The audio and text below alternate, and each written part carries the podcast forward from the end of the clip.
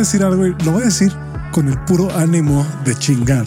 O como decía un profesor mío de, derecho, con ánimos chingando. Ánimos chingandos. ánimos chingandi. Chingando. Como lo dirían en latín, ¿no? En el antiguo. Ánimos chingando. En el antiguo latín, con el puro ánimos chingandi. Ayer estaba platicando con un amigo, esto ya lo hemos dicho aquí, no es nuevo, pero entre más yo observo, más me doy cuenta de que las que realmente tienen poder son las mujeres. No digo que esté mal lo que estén haciendo, pero el poder siempre lo han tenido ahí. Lo que pasa es que son tan inteligentes que no lo ejercen de la manera burda en la que lo ejercemos nosotros, sino que hacen que nos dicen cosas y nosotros las hacemos. Nosotros nos peleamos, nosotros y ellas con las manos limpias, ¿no? Sí. Excepto por una cosa. Y sí, lo siento, me van a, me van a odiar algunas personas. Nos van a odiar un poquito, pero... Pero yo veo esa dinámica, digo, no es una dinámica en todas partes. No voy a negar que los hombres hacen sus mamadas, ¿no? No voy a negar que he escuchado comentarios misóginos muy pendejos, ¿no? Y, que hay gente que no promueve a, a mujeres porque son mujeres y algunas pendejadas así. Sí lo hay. Pero esta es la cuestión, esta es la pregunta que yo les voy a hacer y nada más es una pregunta. ¿Ustedes creen que ¿Eso es poder? ¿Lo que tienen esos güeyes? Yo sí creo que en una sociedad equitativa la mujer tendría poder. Es que la mujer nace con poder. Nace y tiene. y el hombre se gana el poder aunque es que el hombre se lo gana a pura fuerza bruta, güey. Y otra cosa que voy a decir, eh, exacto, el, poder que tiene el hombre es fuerza, es fuerza bruta. Sí. Hay, hay un libro de, que se llama Fuerza contra Poder, ¿no? Power versus Force. Obviamente en ese libro dicen que el poder es mucho más eficiente y más efectivo que la fuerza, ¿no? Sí, yo también creo. Entonces el poder del hombre es fuerza, es, es insistir, es empujar, es jalar, así. El poder de la mujer es sutil. lo de la mujer es poder, real. Es magnetismo. Es, es, un poder sutil que es, o sea, todo lo que hace el hombre al final lo hace por la mujer o por una mujer. Es, raro que no sea así. Lo hace para impresionar a una mujer o para impresionar a otras mujeres, incluso hasta para la gente que es gay dentro de, de esa comunidad siguen teniendo mucho poder las mujeres en ese aspecto. O sea, los gays muchas veces se comportan como mujeres. Entonces, bueno, ese es, A ver si no te cancelan por, por andar perpetuando los roles de género. es que mira, es que es bien controversial. Ya ahorita ya no me preocupa. O sea, la sí, a mí tampoco me preocupa tanto, pero no estoy diciendo, ojo, voy a poner esta nota así. No estoy diciendo que eso esté mal ni que el hombre sea la víctima. ¿eh? Para mí está bien que así sea, no? A mí me parece que está bien. No lo quiero cambiar. Solo sí siento y no me digan que no ven esta dinámica en la que en una comida o donde sea, nada más observen bien. Y sí, parece que el hombre pudiera tener el poder porque él es el que maneja, él es el que trae dinero en la casa, él es el que habla más muchas veces. Pero nada más fíjense cómo una mujer con una miradita lo hace cambiar todo lo que está diciendo o callarse o etcétera. Justo ayer hablaba con una amiga sobre esos roles de género y que, pues claro, la sociedad, aunque biológicamente, y no quiero caer en el determinismo biológico porque estoy en contra, porque precisamente somos animales racionales, pero pues en la historia en general los animales se siguen comportando igual, incluido el ser humano. Usualmente a la hora de querer cortejar a una hembra, pues el macho es el que tiene que hacer un despliegue de desmadres, güey, de fuerza, de creatividad para que la hembra termine seleccionando pues al macho con el que quiera parearse, ¿no? Y reproducirse. Nosotros podemos más o menos separarnos de eso porque somos racionales y es cuando pues entra la, idea de que los roles de género pues son constructos sociales, porque al final de cuentas, aunque puede entrar el determinismo biológico que utilizan muchos coaches de seducción, sí. influye hasta cierto grado, pero no es completamente definitorio para decir así tiene que ser. Y en eso estoy totalmente de acuerdo. Exacto. Y ahí es lo donde, donde entra la siguiente parte de mi argumento, que es todo mundo debe de buscar dentro de sí mismo o sí misma o sí misma tener un balance de fuerza del lado masculino y el lado femenino, que no significa que no exista lo masculino y lo femenino. Lo que pasa es que no lo podemos realmente definir, como dijimos en algún episodio. Sí, ya lo, eso me encantó el, el, link que me mandó una vez Crisanto de esta morra que también es súper espiritual, pero ella lo. Ella es mi gurú principal. Está este cabrona. O sea, cuando vi ese video en el que describía la divinidad masculina y femenina y cómo son intrínsecas la una a la otra, y dices, tiene toda la razón tanto hombres como mujeres tienen las dos divinidades y las dos, los tipos de energía, fuerza y poder al mismo tiempo. Nada más que tendemos mucho a que a dividirlo. No, y además no solo es eso, no, o sea, lo masculino no es fuerza y lo femenino no es poder, ¿no? Justo como lo que dice ahí, hay, hay cosas femeninas que tienen fuerza, hay cosas femeninas que tienen poder y hay cosas masculinas de poder y hay cosas masculinas de fuerza también. Sí, es lo que me ha puesto el ejemplo de, de un arquitecto, ¿no? Que decías, ok, necesita la fuerza en algún momento y ese ímpetu para crear algo, pero se complementa con esa dignidad femenina de la creatividad, por ejemplo, ¿no? Yo sí, yo, yo, yo aquí solo digo que en el momento actual en la historia, el hombre ha ejercido su poder más de una manera más lineal y burda. Y violenta, sí. Tiene poder político, tiene poder físico, tiene poder burdo, güey. O sea, un poder más impositivo, más conquistador, más que es el más chafa, es el más débil, güey. Es el que no dura. Es la fuerza bruta. Ese, ese poder no, no dura, güey. Entonces, mi punto no es ni que el hombre es una víctima de la mujer, ni que la mujer no debería de pelear por tener algo de ese poder también. Igual y no pelear, ¿no? Pero que no debería de exigir ese poder también. Yo creo que sí lo deben de exigir y que el feminismo ya nos llevó a cierta evolución en muchas cosas que es positiva. También tiene su parte negativa y eso eh, no lo deben negar, ¿no? Y nada más cuestiono eso, ¿no? sí, ok, este güey es dueño de la empresa y este güey es dueño de, es del presidente y lo que sea, pero como lo hemos dicho otras veces, realmente ese es el poder más grande que se puede tener. y para mí la respuesta inmediata y obvia es no. Nos, hemos confundido por muchos años de que eso es poder. La fuerza bruta finalmente termina en opresión. Sí. O sea, por el hecho que yo tengo fuerza bruta, tengo poder de dinero, tengo poder físico, tengo poder político, te voy a oprimir para que hagas lo que yo quiera, que es lo que usualmente hace el hombre, pero en una sociedad más equitativa, digo, iba a mencionar hace rato el clásico ejemplo de los chistes machistas, ¿no? De cuando te dicen que te pegan agruras, güey, te, te jalan la correa, cabrón. Y eso es porque saben perfectamente que la mayoría de los hogares son matriarcales. El problema es que por la fuerza bruta del hombre y por no sentirse menos hombre, comete las atrocidades que comete, no tolera que una mujer tenga más poder. Y lo que pasa también cuando socializas, ¿no? Como muchos hombres les da miedo, por ejemplo, tener una relación con una mujer que sea exitosa, que tenga una carrera, que tenga más dinero, que sea más alta, por ejemplo. Sí, es muy raro, muy, muy raro. Sí pasa. Y yo me imagino que en otros estratos sociales es mucho más común y ahí se puede hacer el argumento de que esa es la mayoría de la, de la población y ahí me la pelo, ¿no? ya no tengo nada que decir. Pero bueno, ya me estoy dando cuenta de mis propias debilidades en mi argumento. Pero en los estratos más altos, que al final son los que tienen más poder, tristemente, la minoría tiene más poder que la mayoría. Yo sí veo, o sea, es raro cuántas mujeres tú conoces que dicen, no, es que no puedo porque mi novio no me deja. ¿Cuántas, güey? Yo no conozco a ninguna, güey. Y es la que dices, güey, sabes que esta está con el güey más tóxico del mundo, ¿no? es, lo que te iba a decir. Sí, sí pasa, güey, pero no, o sea, no conozco a muchas, güey, conozco a pocas. Y sí, muchos hombres de no, güey, es que no puedo llegar tan tarde. O, pues mira, ya me está, ya me está hablando. Me voy a ir a lo más burdo que son las estadísticas que hay del INEGI y varias empresas a nivel mundial sobre la infidelidad, que usualmente cuando se hacen encuestas anónimas, resulta que las mujeres están igual de infieles que los hombres. Exactamente. Y cogen igual y la y hasta a veces más que los hombres. La cosa es que son mucho más inteligentes para no caer, sobre todo por el machismo, ¿no? Dejémoslo, dejémoslo a secas. Son mucho más inteligentes en, promedio. Sí. No que no haya uno que otro hombre muy inteligente que resalte, pero en promedio, mira, como lo hemos dicho varias veces, si tú me dices, mira, hay dos grupos de personas desconocidas aquí, que hay un grupo de hombres desconocidos con y un grupo de mujeres desconocidas. Asumamos que soy asexual. ¿Con quién prefiero hablar? ¿Quién es mi mejor apuesta? Las mujeres. La plática va a ser más interesante. Güey. Usualmente va a ser más interesante. Van a hablar de cosas más profundas, de cosas más interesantes. Van a hablar de, no sé, de, observaciones más agudas, etcétera. Los hombres van a decir ah, la América. y la neta, güey. y tampoco es mal plan, pero a la hora de. Me puse una peda ayer y me cogí una vieja.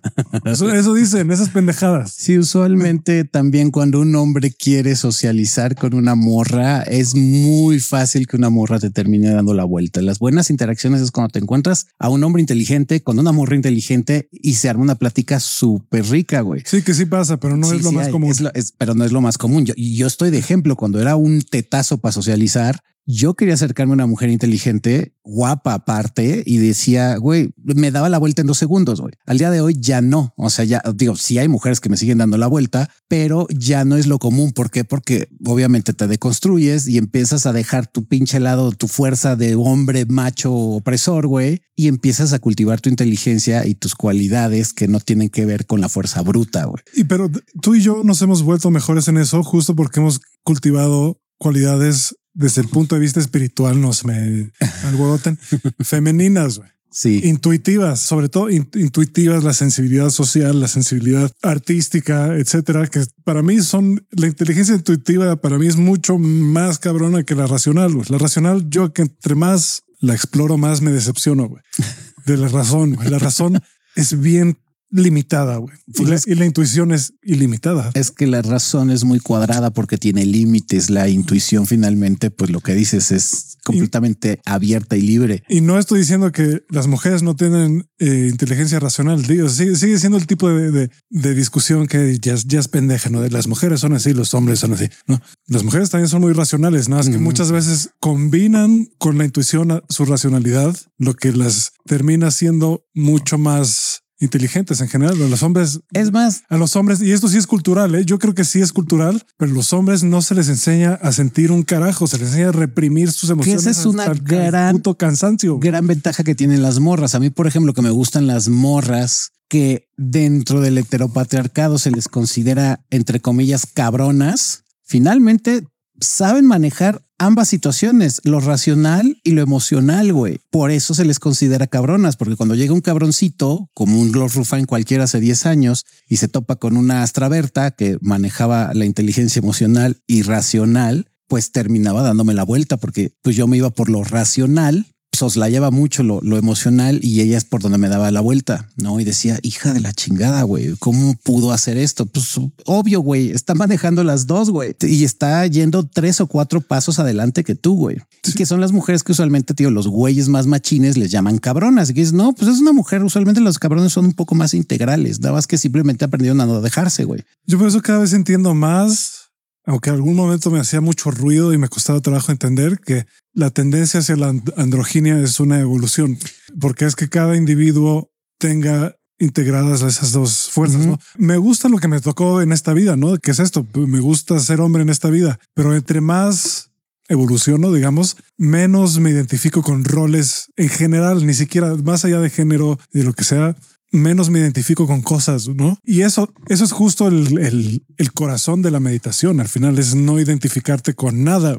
Exacto. Por eso creo que, bueno, ya sería otro tema, pero hemos hablado de, la identidad últimamente y de, cómo es flexible y por eso me parece totalmente explicable que alguien se identifique como mujer, pero creo que más allá está no identificarse con nada, porque sabes que tu verdadero yo no es la experiencia, sino lo que está, lo que observa la experiencia, lo que experimenta, pero no la experiencia. Y no sé si mamármela, pero es finalmente identificarte como un ser humano y al final de cuentas sí están pues, Pero ni eso, ni eso. En el fondo de la meditación es. Ah, no, es, eres tú. Bueno, eres. Es Dios. Eres. Eres. y se acabó. Y es, eso es lo que, eso es lo que es Dios, no lo que ya no puede ser modificado por la experiencia.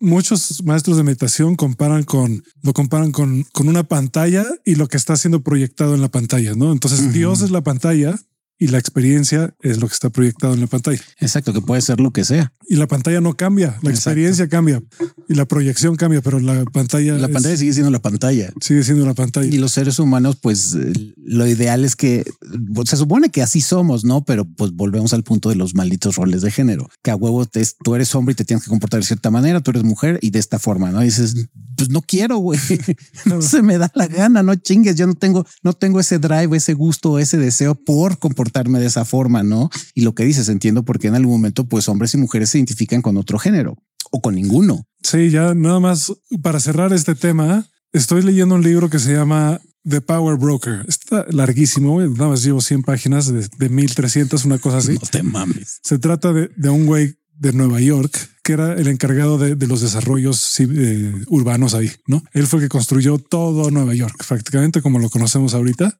Y pues habla de su ascenso al poder, ¿no? Y de, sus influencias y todo eso. Yo voy en una parte en la que habla de una secretaria que tenía un, jefe suyo. No, más bien, ella era su jefa porque ella fue la que lo terminó contratando. Pero el punto es que esta secretaria trabajaba para el gobernador o un, algún puesto importante, no me acuerdo bien cuál, pero ella era la secretaria de un puesto importante y al final lo que te dice es este güey no tomaba una sola decisión sin pedirle su opinión. Ah, bueno, sin pedirle su eh, punto de vista. Lo que dices es bien común en los estatus de, poder de grandes compañías, eh, dirigentes, presidentes, eh, CEOs, llegan a tomar muchas decisiones, pero la mayoría, la agenda se la lleva la secretaria, güey. Ni la secretaria el día que quiera, muchas secretarias el día de hoy, si quieren enterrar en el ano de la vida a su jefe, lo pueden hacer porque saben todo, güey. E, eso una. Todo. E, eso es, eso es una de muchas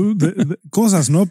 Ahorita ya está, ya, ya, ya, ya se ese particular modelo se está rompiendo, ¿no? Pero, pero sigue existiendo la secretaria. Pero yo creo que una empresa sin una mujer no, no, no funciona. Tendría que ser no sé qué tipo de empresa tendría que ser. Yo de verdad, o sea, mira, sí he sacado cosas, proyectos con hombres, pero sencillos, que se empieza a poner complejo y ya necesitas una mujer. Yo alguna vez lo dije y esto se va a oír como muy sesgado, pero es, híjole, siempre que yo he tenido una bronca como hombre mononeuronal, usualmente se me ocurre una solución nada más.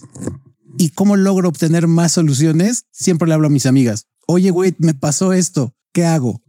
¿Qué se te ocurre que puede estar sucediendo? Me cago, güey. De repente me dicen A, B, C, D, E, F y las ramificaciones de cada una de esas letras. Y digo, ah, su puta madre, no lo había visto así. Pues no, güey, pinche modo neuronal que nada más ves para como caballo para el frente y se acabó, güey. Ah, te voy a decir algo más para desarrollar mi punto. Esta mujer muy inteligentemente nunca quiso escalar de ahí porque sabía que desde ahí podía tomar todas las decisiones del mundo y sí tomaba. Al final ella era la que decía qué pedo. Y todo mundo en esa oficina necesitaba que ella aprobara de sus, de sus ideas para que sus ideas se, realizaran. Pues, Pero al mismo tiempo, ella estaba libre de cualquier tipo de problemas que le tocan al que es la cara y la, cabeza. Sí, que a nivel micro, pues es lo que pasa en todas las sociedades en Latinoamérica que son más familiares, ¿no? Que pues sí está el proveedor, el machirrín proveedor, pero quien distribuye y ejerce la economía y la educación y el cuidado y el ver lo que todo lo relacionado con el sostén de la familia termina siendo una, una mujer. O sea, si yo te podré llevar 10 millones de dólares, pero yo me lo voy a malgastar en pendejadas, ¿quién lo va a administrar y va a tener la casa funcionando con todo lo que conlleva? Incluido pues todo lo que tiene que ver luz, agua, teléfono. Deja tú la casa, la familia La familia. La familia ¿Quién permite y quién logra que funcione la familia? Es una morra casi siempre. Que los hombres lo pueden hacer, pero usualmente lo hacen bastante mal por el ah, sesgo. Hay, hay algunos. Sí, pero, pero no es lo común. Exacto. Y eso es creo que también por el hecho del heteropatriarcado que nos enseñaron que esas no son roles que debemos de ejercer. Cuando dices, pues en mi caso que yo vivo solo y toda mi vida vivo solo, pues hay muchas cosas que se consideran dentro del, de estos roles de género que yo no debería estar haciendo porque soy hombre, ¿no? Como porque voy a lavar ropa, voy a hacer de comer, voy a lavar trastes, voy a trapear, voy a cocinar. O sea, todos esos roles estúpidos de género que dices, güey, pues yo vivo solo y soy hombre y los hago también. El problema es que la mayoría de las de los núcleos familiares, pues sí, está, está programada que el hombre es el que provee, pero la que lleva toda la cabeza de la casa y el desmadre y la administración es la morra, la mujer, güey y que si no estuviera, esa casa estaría hecha una mierda, güey. Esto me lo dijo una mujer que vi al principio del año. Me dijo que esa idea de que el hombre es el que provee y que trae el dinero es solo si lo vemos superficial y linealmente, porque ella dice que quien atrae el dinero a, quien atrae dinero es una mujer y quien hace que un hombre sea exitoso y que el hombre atraiga dinero es una mujer. Y puta, estoy bastante de acuerdo. O sea, obviamente hay excepciones, pero estoy es bastante. Que si nos vamos al trasfondo, lo que decías desde un principio, la motivación de la mayoría de los hombres es gracias a las mujeres. Sí. O sea, la mayoría de las cosas que hacen los hombres, al final de cuentas, los coaches de seducción eso es lo que eh, eh, haciéndose los muy independientes y todo eso están eh, tratando de enseñar a otros hombres de alguna forma a conseguir mujeres. a conseguir mujeres, güey. Exactamente. O sea, sigue teniendo el poder la mujer. Sigue, habiendo mujeres, a lo mejor que sí, pero es la minoría que va, va, a ir con un coach de seducción. Es bien raro. Son muy poquitas. O sea, de hecho, en el mundo de, las, de los coaches de seducción hay muy pocas mujeres. La mayoría son hombres enseñándole a otros hombres cómo lograr establecer una relación con una mujer. Y finalmente, otra vez, lo que dijiste en un principio, su principal drive o motivación sigue siendo una mujer. Sí, aunque sí hay coaches de relaciones para mujeres, pero son coaches de relaciones, no de seducción. Sí, también. Son, son de relaciones, no de seducciones.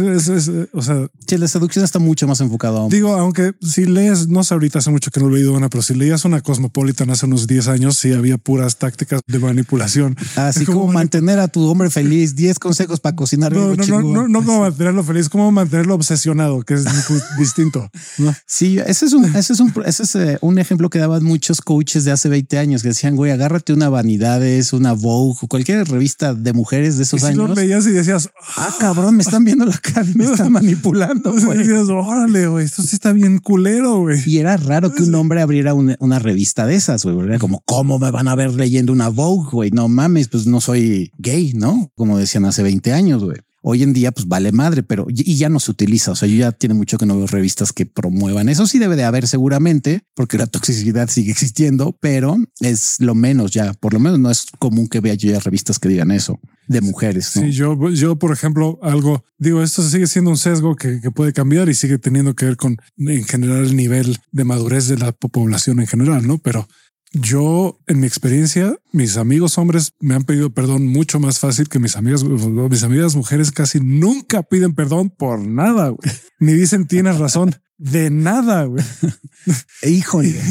O sea, Estoy haciendo ahorita como un recuento. De las novias que he tenido, una sí, con una sí tenía ese tipo de comunicación en cuando en la que decía la cagaba, lo reconocía y me lo decía y me pedía perdón y si yo la cagaba igual y estaba muy, muy bonito. Pero una, por ejemplo, la mamá, bueno, no, no voy a decir quién, no, pero una de mis novias nunca, nunca me ha dado la razón. Nunca. Bueno, exagero, pero un, un 10% de las veces. Si estoy 10% pensando de las veces. de todas las morras que he conocido en mi vida, bueno, Estefanía sí no tiene una bronca en ofrecer disculpas cuando la ha regado, igual que yo. Yo también no tengo bronca en decir, oye, lo siento si me vi bien pendejo. Sí, por la que ya soy gente madura. Pero de ahí en fuera, híjole, vamos a poner, no voy a decir la cantidad de mujeres que he conocido en mi vida, pero vamos a poner que son 10 las que conozco. De esas 10, yo creo que dos, si acaso tres llegaron en algún momento a decirme lo siento. Las demás era ay, ya no te quejes, no pasa nada, no hay bronca, pero jamás podían decir lo siento, la cagué.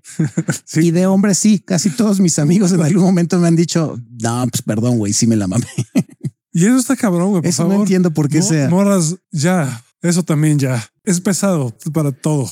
Apenas pedir perdón. güey. ¿Qué digo? No sé cuáles son los motivos y las influencias culturales que han generado esa situación. Solo lo digo por mi experiencia y la estadística en mi experiencia personal. Puta, güey. Rara vez, güey. O sea, sí hay algunas, pero es raro que he escuchado una, una disculpa. Oye, puta, me la mamé. Te hice mierda, me la mamé, perdón. Sí, yo, yo la, la segunda que me pudo haber pedido perdón, ella durante muchos años es una buena amiga, pero durante muchos años siempre me ha dicho eso de no, no armes tanto pancho, estás haciendo una tormenta en un vaso de agua, no fue tan grave, ya tranquilo, pero jamás más que yo creo que hace dos o tres años que sí me dijo va, tienes la razón, la cagué, te ofrezco una disculpa porque creo que sí te lastimé. O sea, no, no debía de haber hecho eso. Y yo me quedé de ah, cabrón. O sea, es la primera vez que me ofrece una disculpa y esa es la segunda morra. De ahí en fuera, tío, todas las demás siempre es el mismo pretexto, pero no, no dicen, no, no puede salir de su boca y lo siento mucho. Las barreras del corazón de las que hablamos en, en- en el episodio de emociones, güey, de maestría emocional. Hay muchas. Y yo tuve una época que también me, me costaba mucho ofrecer, sobre todo cuando empecé como Lord Rufine, me costaba mucho trabajo y el día ya es bastante común que si la riego, pues sí te diga, oye, lo siento, no? Ya creo que sí me la mamé, pero pues sí, es la educación. Bueno, la, ¿cómo se le llama? Em, la mm, Inteligencia la emocional. inteligencia emocional, exactamente. Es la inteligencia emocional que ya tenga cada persona, no? Y de, y de ser empática y de darte cuenta que pues sí la defecaste y que no siempre tienes la razón, no? Y que dices, pues sí me pasé de cuerda, no fui muy soberbio, fui muy culero, eh, dije cosas que no eran correctas. Güey, está, está tan cabrón el pedo que, que, que cada palabra que digo, mientras la digo, digo puta, güey. ¿Qué me diría una mujer de lo que estoy diciendo? Ya sé, güey. está- O sea, lo, te- lo tengo por default ahí de puta. No, no, no vaya a ser que por ahí escuche una mujer amiga mía y me vaya, vaya a agarrar este podcast y decir que soy un misógino o decir algo así. A pesar de todas las cosas que he dicho para decir, bueno, puede ser un prejuicio que tenga, pero digo, está bien porque nos han ayudado a tener más cuidado con lo que decimos, que no es algo, algo malo. Yo creo que muchos hombres que conozco les haría mucho bien tener más cuidado de lo que dicen. Pero nada, nada más te, confieso que muchas veces mientras digo esto, nada más me pongo a pensar puta. No voy a hacer que, que se vaya a amputar mi prima mí- que lo escuche. güey. A mí mi brújula es, pues obviamente mi morra y varias amigas que son feministas, incluida por ejemplo Yana, también Janis que ha estado en este episodio, ella es feminista también. Y cuando platico con ellas son mucho mi brújula. Afortunadamente siempre me han dicho las dos, o sea, eres un güey que está en deconstrucción y bueno, ya hemos dicho que la deconstrucción, igual que el crecimiento personal, pues es eterno, ¿no? Pero me dicen, es difícil, a lo mejor sí, si yo leo lo que escribías hace 10 años y lo que decías hace 20, te diría pinche machito de mierda, cabrón. Lo bueno es que el día de hoy, pues sí, cuidas mucho más lo que dices y no que te cuides, más bien te has vuelto empático a ponerte en los zapatos de la mujer y decir, ah, cabrón, yo no lo había visto así. ¿no? Y sobre todo cuando empecé, cuando a mí me empezaron a decir las cosas que padecían las mujeres por parte del heteropatriarcado, que yo no me daba cuenta y ellas me le iban enumerando, decía, ah, cabrón, Sí, pero no mames, güey. Yo, jamás pensaría o caminaría o saldría o haría cosas pensando en que me van a afectar, no? Y dices, no, pues nosotros como rací, cabrón. Sí, pero no solo los hombres se tienen que construir. No, bueno, pues si quieren equidad, pues es de los dos lados. No, es reposo. o sea, probablemente tengamos más camino por recorrer porque estamos más pendejos. Sí, claro y porque estamos más, porque somos más inconscientes. No, y porque somos, somos víctimas de nuestro propio patriarcado. Entonces, a veces nos quejamos de las cosas que hacen las morras, pero es güey, la morra en un principio lo empezó a hacer porque tú lo iniciaste, cabrón.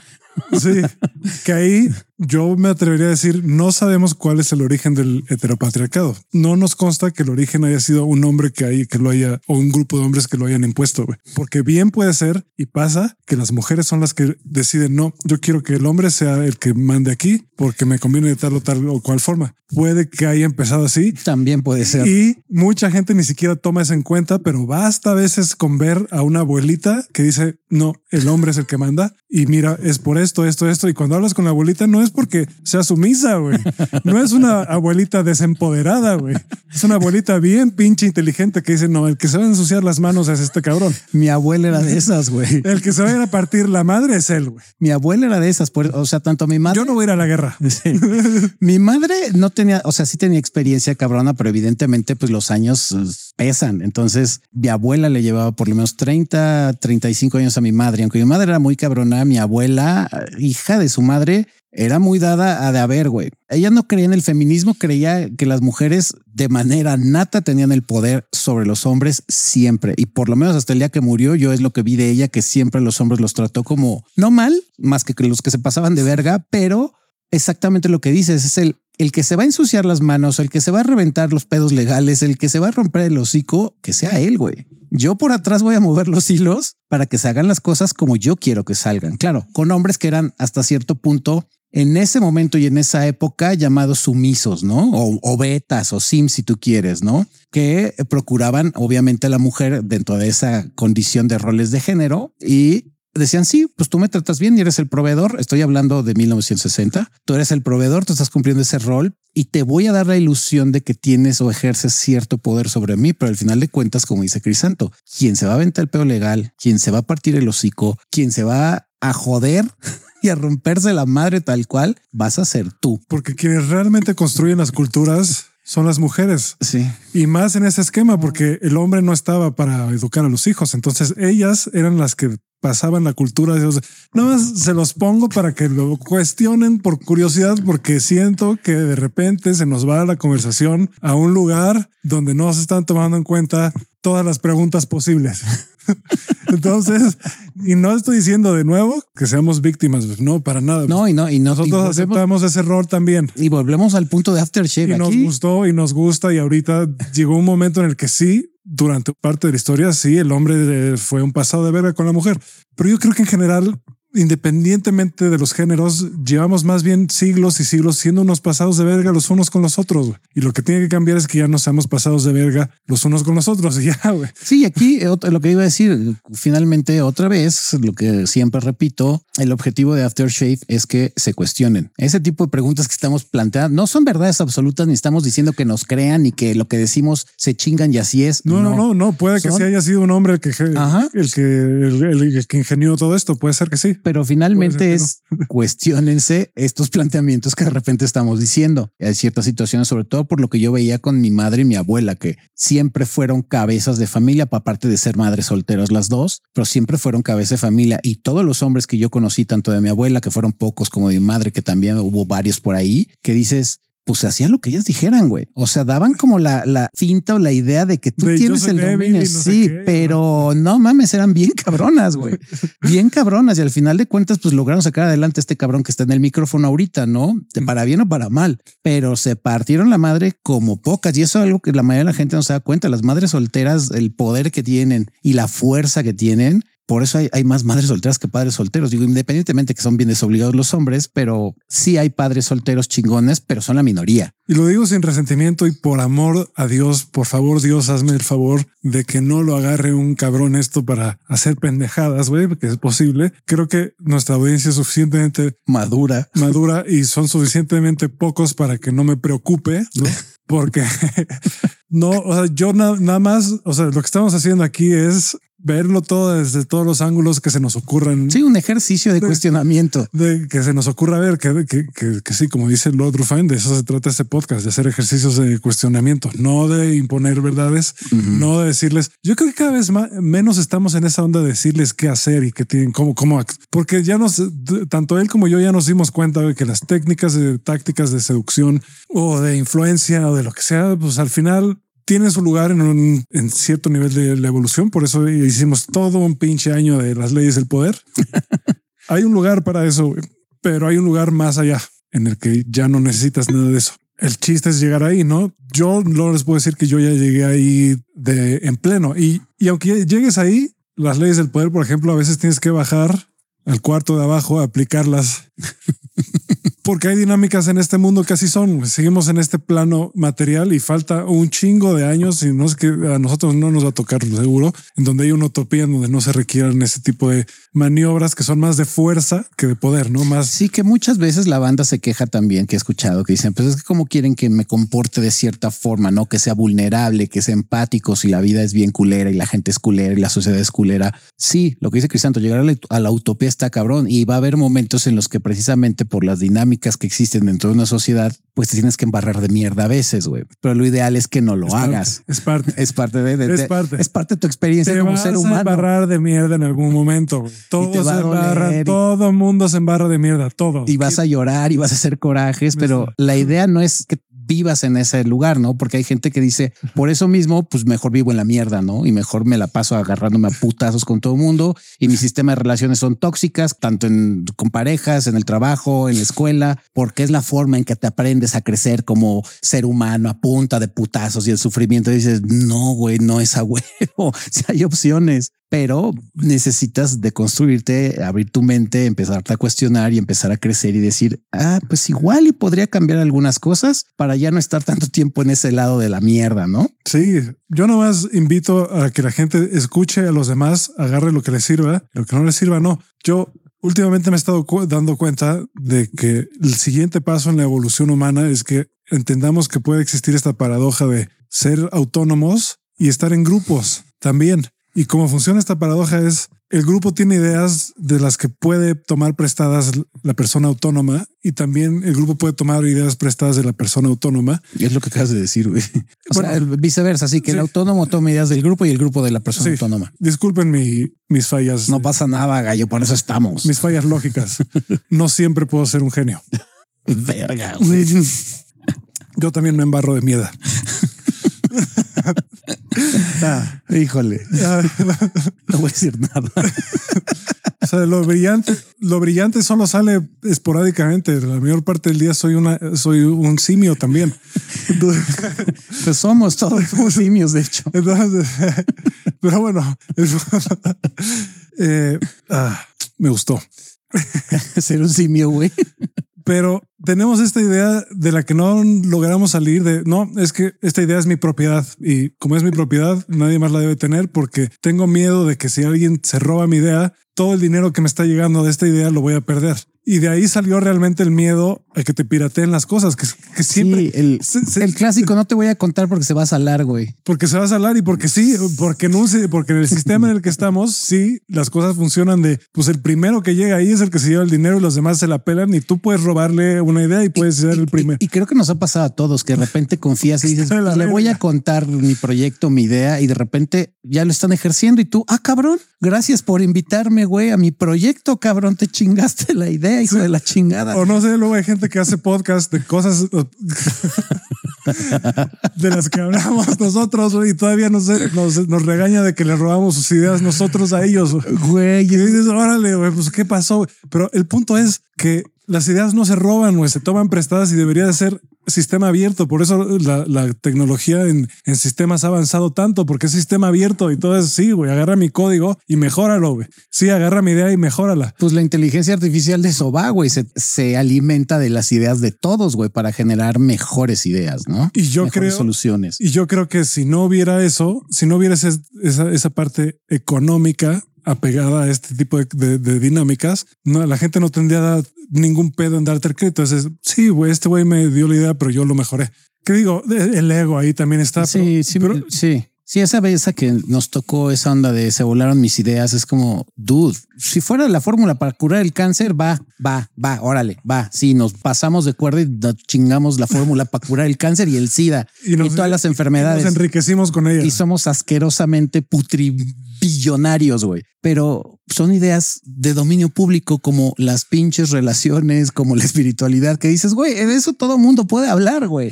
Todas, güey, todas. Yo, por ejemplo, que escribo, pues tengo influencias. Aprendí a escribir no solo, güey. No, no, no, me salieron estas palabras así de nada. O sea, ahorita ya me ya, ya las construyo a conciencia, ¿no? Pero para que yo aprendí a escribir tuve que leer un chingo, güey. Sí. Y, lo que leí no lo leí de pinche éter, ¿no? lo leí de autores diferentes que también sacaron sus ideas de otros autores y tenían sus influencias y con la música pasa igual. sí, la, todo, todo tiene influencia de algo ok, sí, esta versión de esto es tuya, pero obviamente tienes tus influencias y está bien. Sí, en la, seducción, en mi caso, ¿no? O sea, Lord Rufine sí es auténtico porque él creó su propia forma, que es la que comparto al día de hoy en Aftershave, pero mis influencias pues, son muchos coaches que fueron tóxicos, algunos ya no, pero ahí está Vince Kelvin, ahí está Mister, ahí está Baxter, ahí está Owen Cook, hay mucha gente que influyó en mi vida para ser eh, pick-up artist y finalmente pues creé ya mi propia versión, ¿no? Más deconstruida, menos tóxica, pero tiene influencias de esas personas que a su vez también tomaron influencias de Ross Jeffries y de un chingo de gente que dices, güey, todo mundo toma influencias de todos lados. Y Ross Jeffries de Milton Erickson y Milton Erickson de Freud y así, y así, así, así. Entonces cuando te salen con que, ah, es que te robaste mis ideas, güey, no, chinga tu madre. No, no me robé nada, no, no mames, güey. Es que las ideas no se pueden robar o no robar.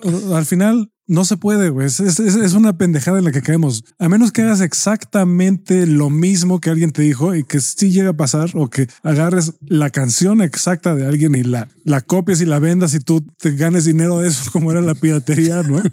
o sea, esta música es la música de los Beatles y tú la estás vendiendo, güey. Sí, no seas mamón.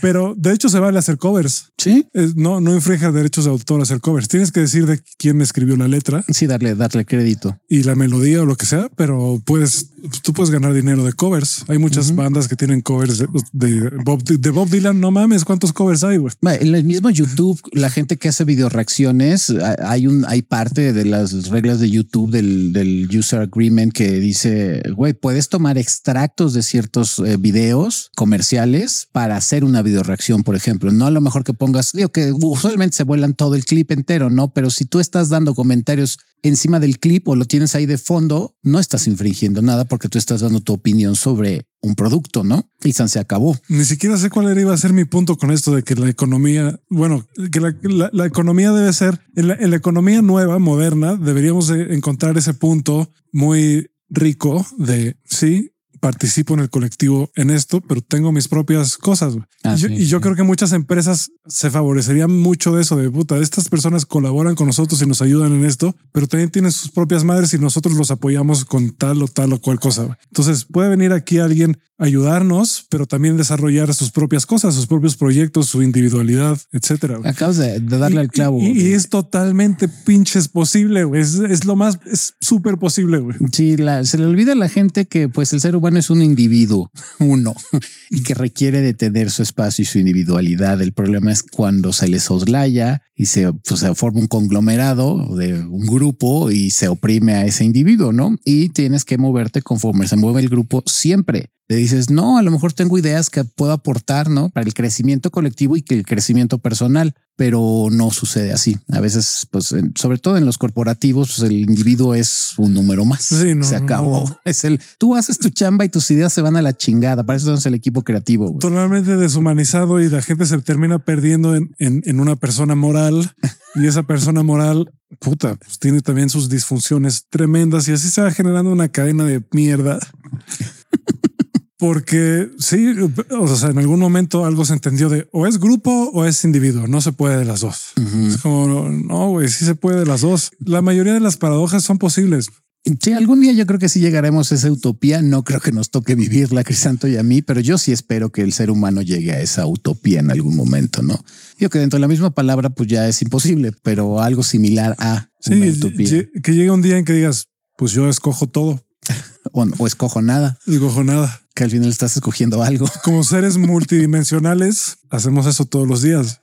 Pero sí, todos los días una dimensión distinta o todos los días, cada momento una realidad paralela. Y a mí sí, yo sí estoy muy agradecido de ser parte de la generación X. Creo que de los millennials también, porque creo que son las dos generaciones que les ha tocado ese cambio de empezar a ver, porque ya los que son boomers les cuesta más trabajo entenderlo, pero los generación X, los más abiertos, lo pueden entender sin tanta bronca. Y los millennials pues ya nacieron ya con esa idea, ¿no? De, de, un cambio. Ya no hablo de la generación alfa ni la Z porque finalmente pues esos ya vienen ya con, con unas ideas ya preconcebidas, ¿no? Pero que incluyen eso. Estaba leyendo justamente hace unos días sobre por qué las generaciones, sobre todo las alfa y la Z, pues tienen ya más a las relaciones que no sean las heteronormadas, güey, que ya están mucho más abiertos a tener cualquier tipo de relación y no, y no estrictamente la idea de que pues la heteronorma hombre y mujer y solamente monogamia, ¿no? Que eso está cabrón, que eso yo jamás pensé que iba a pasar y te das cuenta que sí, los chavitos de hoy en día, los que tienen pues de 20 para abajo, tienen ese tipo de ideas mucho más arraigadas, son mucho más abiertos a ese tipo de ideas. Qué bueno, hay que ver si no es también la edad.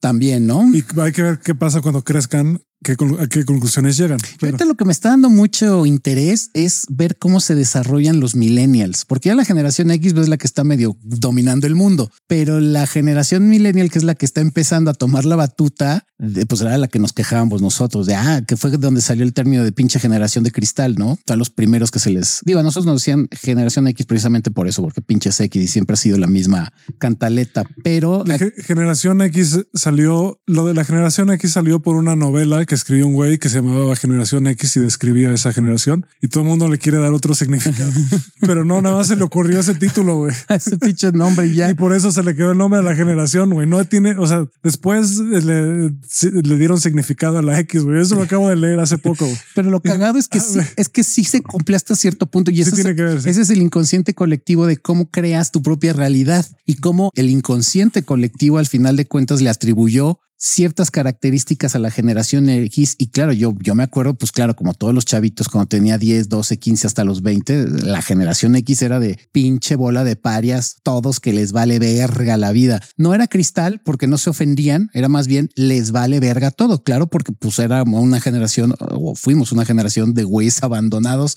por nuestros padres, ¿no? Y ahora al revés, lo que decimos, los papás que sus hijos son la generación Z, pues son la sobreprotección que no tuvimos nosotros, nosotros no nos cuidaron, ahora vamos a sobreprotegerlos y por eso empezó a salir este desmadrito de pinches cristalitos, ¿no? Pero que dices, güey, siempre se les atribuye algo a las nuevas generaciones, algo que está de la verga. Pero bueno, regresando al punto de sí me llama mucho la atención a ver cómo se van a desenvolver a la generación millennial, los que tíos están tomando ya la batuta que empiezan a dirigir el mundo, güey.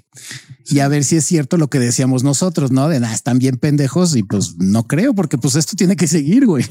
Porque mira, yo te voy a decir que yo en mis veintes era muy liberal de muchas cosas y yo pensé que iba a estar eh, echando desmadre por el resto de mi vida y entre más crezco, dices, híjole, más digo, puta, güey, ¿sabes qué? No, yo nada más quiero estar en mi casa, güey, con alguien que quiero. Con quien compartir. Con una persona con la que me pueda aislar lo más posible del resto del mundo un grupo o un grupo de personas con las que me pueda, o sea, que puede ser una familia, ¿no? Que, que pueda decir, ¿sabes qué, güey? No me importa nadie más. Esta es la gente que me importa y no necesita a nadie más. Oye, a ver, tú corrígeme que eres millennial. Esa es como una tendencia porque Estefanía, que es millennial y varias personas que conozco millennial tienen como esa tendencia de, pues tengo que trabajar porque tengo que trabajar. Pero si por mí fuera, güey, si tuviera una fuente de ingresos fija, güey, a la chingada me encierro en mi casa con mi pareja, güey, o yo solo y a disfrutar la vida, güey. No me interesa interesa como tal estar socializando y estando en todo este desmadre, porque por eso yo creo que es porque los millennials estamos llegando a esa edad, estamos llegando a la edad en la que ya nos dimos cuenta de que la vida no es una pinche fiesta. bueno, eso creo que todas las generaciones, pero sí creo que está más marcado en los millennials. No, lo que voy es, ustedes ya pasaron por esa edad. sí, la mayoría llevamos de salida. Y nosotros estamos llegando a la edad en la que pues, dijimos, ah, pues no, güey. Ahora tenemos que mantener el mundo nosotros, güey. Ya, ya, no tengo FOMO, ahora tengo YOMO, güey. ya tengo YOMO, güey, ya.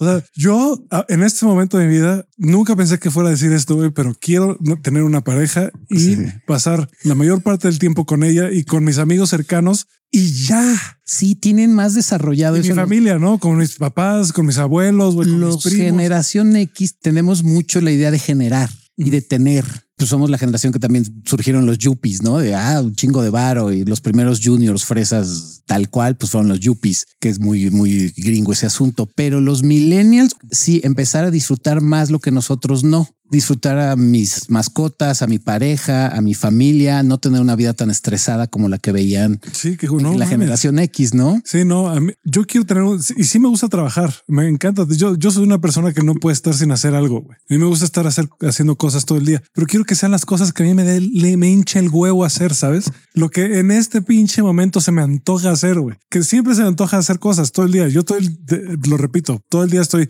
o leyendo, o viendo un curso, o veo una película, casi cosas más que requieran algún esfuerzo intelectual, ¿no?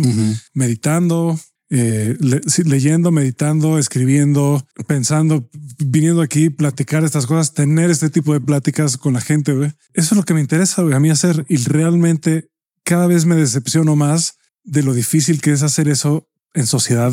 Saliendo, pues la gente nada más va a mamar. Güey. Sí. Ah, nada más van a eso, güey. Nadie va a hacer a platicar de algo real, güey. Nadie va a hacer algo, algo empático. Nadie va a escuchar lo que van a tener que decir los demás interesante, güey. Van a ver qué tal va mi imagen de mí mismo con los demás.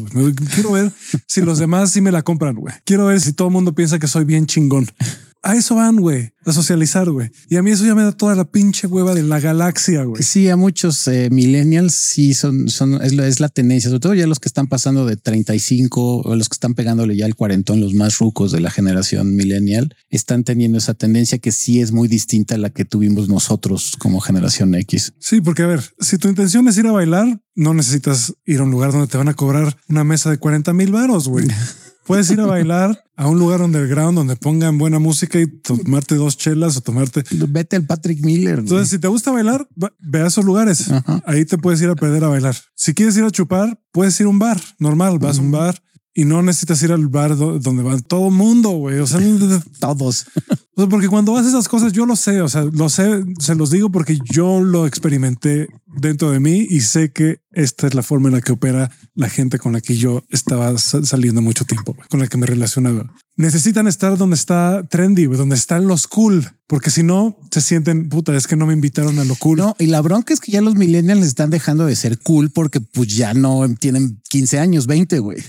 Sí, porque mira, si el objetivo es, mira, tengo un grupo de amigos, quiero estar con ellos, me la quiero pasar bien con ellos, no necesitan ir a ningún lugar en particular. Pueden ir al lugar que sea, si eso es lo que realmente te importa. Eso es la casa de alguien, inclusive. Igual y a mí sí me gusta que sea estéticamente bonito, visualmente, ¿no? Que esté bien diseñado, que el diseño esté bien, que la experiencia de la comida sea buena, güey, y la experiencia de los tragos sea buena. Pero no me interesa que sea el lugar donde todo el mundo quiere estar, ¿no? Fíjate, acabas de decir otra cualidad que tienen muchos millennials. Nosotros nos valía madre, ¿no? Yo, por ejemplo, y la generación X, si hacías una peda, no, o ibas de peda, no te importaba. Sí le dabas importancia lugar, qué tan bien decorado estaba, pero era más como payo el asunto, ¿no? Las luces y, pero no como son ahora, por ejemplo, que veo la tendencia en los millennials de que sea más estético el asunto que se vea bonito, no nada más que sea impresionante, que es lo que pasaba con las discotecas que a mí me tocaban, ¿no? Que la discoteca era impresionante, no, no si estaba bonito o estético, era impresionante, chingo de humo, chingo de láser, chingo de luces, eh,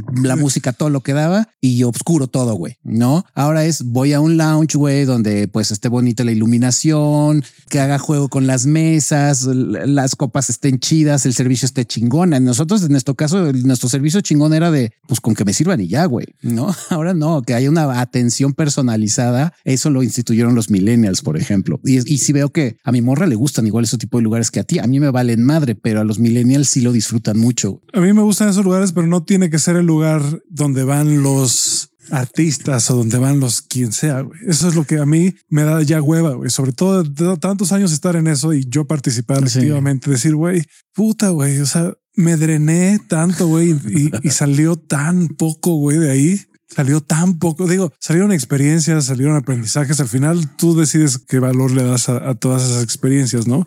Pero en este momento, güey, tú me dices eso o quedarte en tu casa con tu pareja que amas y te encanta, güey, y, van a comer rico y van a, este, se, se, lo van a pasar bien y tomárteles una copa de vino y ver una película. Güey, prefiero eso mil veces, güey. Sí, sí. Y si me dices, ok, igual y hoy me siento más social, entonces invito a mis amigos a que vengan a mi casa, güey, y tengamos esta experiencia íntima. En este momento a mí lo que me interesa es la intimidad.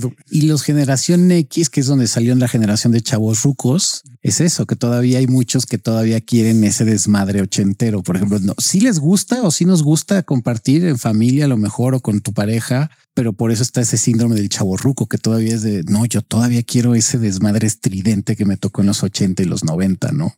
Y eso el millennial ya no tan tiene la tendencia como de ya más adulto, de ser más consciente, de decir quiero algo más tranquilo y rico que algo estridente y desmadroso y que altere todos mis sentidos. Sí, es que eso ya, güey, eso ya, ya. Yo ya no lo puedo procesar. Es difícil. Yo ya no puedo. Llevo ya unos meses eh, eh, medio aislado porque, bueno, y más moviéndome en esta área, que a mí ya me gusta más, ya, valoro mucho esta área, esta zona, güey. Mm. O Coyoacán y así donde ves encuentros más auténticos, güey. Más orgánicos. Más, orgánicos, güey.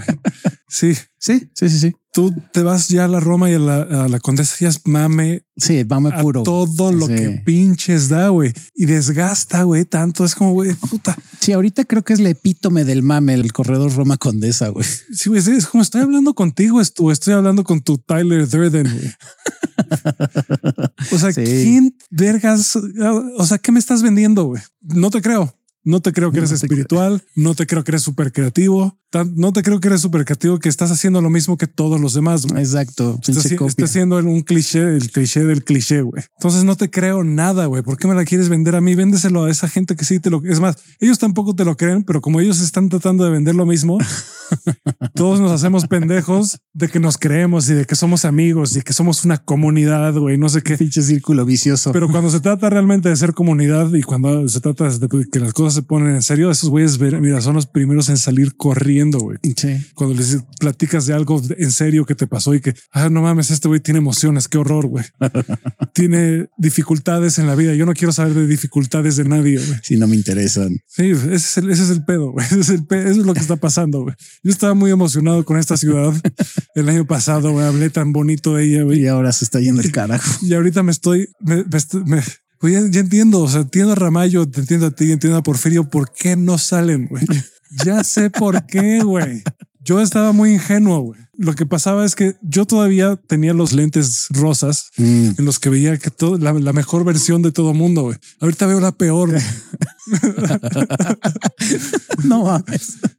Sí, no de todo mundo. O sea, no, no veo la peor versión de ti, no veo la peor versión de Mac, no veo la peor versión de Porfirio, pero porque su peor versión, además, no, no, no tengo pedo con ella. La, peor versión de estos güeyes es horrible, güey. Sí, es a lo que te refieres. Es, depredativa. Es decadente. Es, es, es, dominante, impositiva. sí, es burda. Es grotesca, burda. No es sutil, güey. Es, es, horrible, güey. Es, es, realmente no puedo, me da cringe.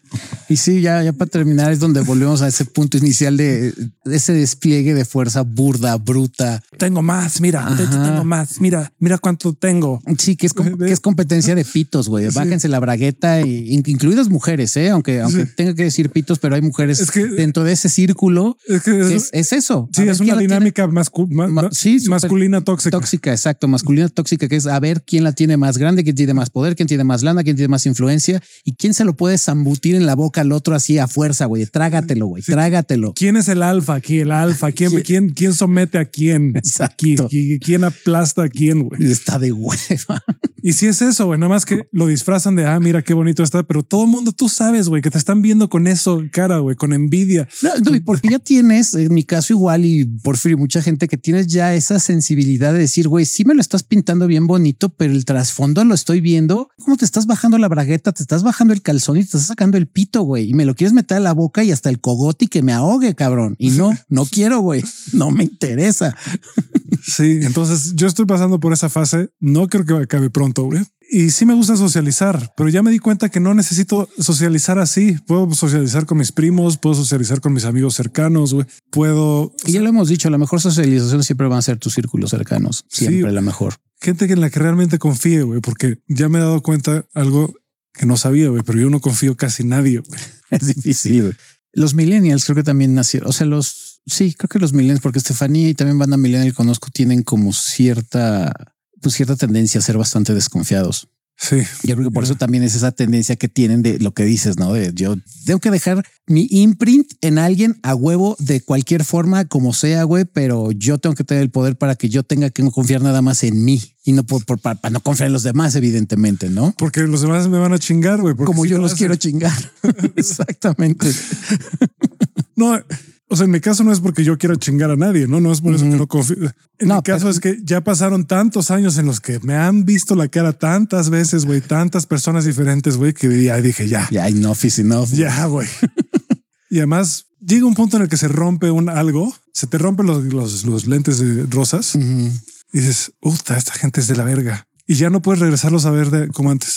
Eso es cabrón, güey. Sí me llegó a pasar que de repente te quitas esos lentes rosas y dices, no te puedo volver a ver igual. Ya sé que hay de trasfondo en ti y no me gusta. y ya valió madre, güey. Sí está cabrón. Sí, sí, eso me ha pasado. Ahorita, por ejemplo, es la Semana del Arte. ¿Te acuerdas que me fascinaba? Ah, Maco. Ahorita tendría que estar en alguna de esas fiestas. Güey, vamos a zona Maco, güey. Porque dije, ah, bueno, ya me salí de llevarme con los folk boys ya evolucioné, ahora me llevo con los creativos.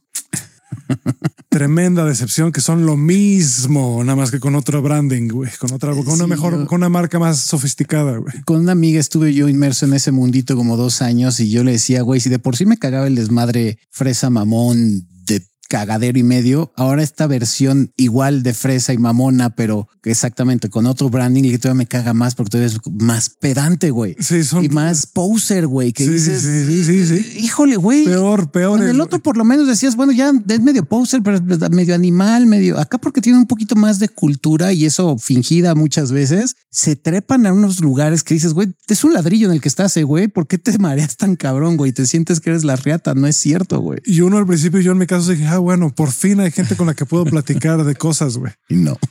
Sí puedo platicar de cosas más interesantes, sin duda, porque podemos platicar de cultura y arte, pero de cosas reales no.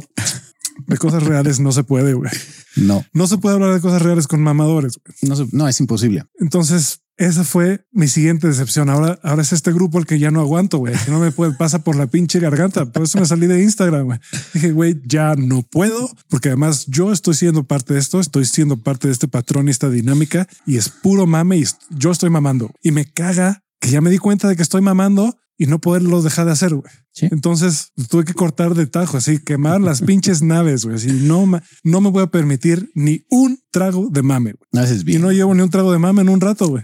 Y no lo extraño. Güey. Sí, eso es lo bonito cuando te sales de esos desmadres y empiezas a actuar por como individuo y por ti mismo y por lo que te rige y por lo que te gusta, sin importar lo que digan los demás, empiezas a tener esa tranquilidad de decir, ay, güey, qué bueno. Porque tío, yo a mí me pasó en algún momento que sí me extrañaba, pero ahorita me pasa que si de repente salgo y voy a alguno de los lugares que yo iba antes o me empiezo a juntar con la gente que me juntaba antes, te juro que pasan dos, tres horas. Esas primeras horas digo, está chido, pero dos, tres horas más y ya es como, me empiezo a sentir intoxicado. Eso dices, güey, ¿qué coños hago aquí, güey? Es la misma mierda de hace 5, 10, 15 y 20 años, güey. No han salido de, de mamar y de hacer lo mismo, güey. Es que ya, qué hueva, güey. Sí, es la misma gente que le fascina el olor de sus propios pedos. No es que unos pedos huelen a una cosa y otros huelen a incienso, ¿no? Pero la esencia son pedos, güey. Pero al final son pedos.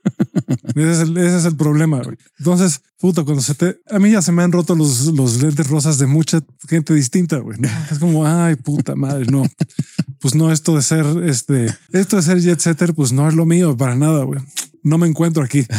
Dije, ah, me encuentro con los artistas, güey, con los creativos. Tampoco. O peor. son peores, güey. Porque son, son el mismo güey, nada más que se cambió. O sea, es el, el mismo güey con las mismas dinámicas de poder, nada más que encontró una dinámica distinta, ¿no? Lo mismo con la banda espiritual, que es más o menos la misma, ¿no? Sí. Ah, la verga. No, pero, o sea, son los mismos güeyes. Además, muchas veces son los güeyes que eran jet setters, pero se, Sí, que también van se les, transicionando. se les pasaron las drogas y fueron a rehab y de, y de repente dijeron, ya soy, soy Jesús. Me recordaste al, al asesino que se volvió cristiano, güey, el alcohólico que le pegaba a su morra y a sus niños se volvió cristiano, güey. Sí, van, Mira. van saltando de grupito en Sí, grupito. o sea, son los mismos güeyes, pero post rehab y se vuelven peores, güey. Ah, sí, porque ahora, ahora tienen ese dejo de condescendencia y de autoridad moral, güey, porque ya superaron sus pedos. Entonces tú eres un pendejo por estar ahí. Es como, Sí, no mames, güey. güey, y ahora resulta que tú, güey, violabas o ¿No alcoholizabas, le pegabas a la gente, transabas banda y ahora resulta que eres el más espiritual del mundo. No seas mamón, güey. No has ido a Burning Man a experimentar que es una sociedad realmente libre. Güey. Hijo, güey. Mira, ya vamos a cerrar con eso de Burning Man porque me voy a encabronar. Sí, no, no, no va. Alguien en algún momento, cuando me vaya mejor en mi vida, me va a querer invitar para ver, Ah, seguro. para, ver- para, para ver cuánto aguanto. güey. Se van a llevar la pinche sorpresa de su vida de que esa, de con esa sí me voy a morir, que no voy. Me muero antes que no voy a esa mierda. güey. Sí, Burning Me Man. muero antes, me llevas antes al p- pinche a una misa de dos días. Te lo juro, güey. Pues está bueno, pues con este hate a Burning Man, eh, pues nos despedimos. Espero que hayan disfrutado este episodio, que ya a ver Crisanto que se le ocurre ponerle de título. Tengo mucha tentación de ponerle el heteromatriarcado. Pues ya veremos de qué sale. pues. Tengo mucha tentación de hacer eso, güey. Nada más que hay gente con la que estoy en, en- ahorita en lugares sensibles y no sé si lo quiero provocar en este momento en particular. Primero, Ah, échame la culpa a mí, no hay conste, pedo. mire, empecé diciendo que todo empezó con ganas de chingar, güey. Tomen eso en cuenta. Y así terminó el episodio. Así terminó. Sí, episodio corrosivo, güey. Está bueno, pues pórtense, cuídense. No, no olviden darle like y de, de dejarnos sus comentarios ahí en redes sociales, en Instagram, en Facebook, en, en YouTube, en TikTok. Y pues nos escuchamos la siguiente semana. Los amamos y pues, aur.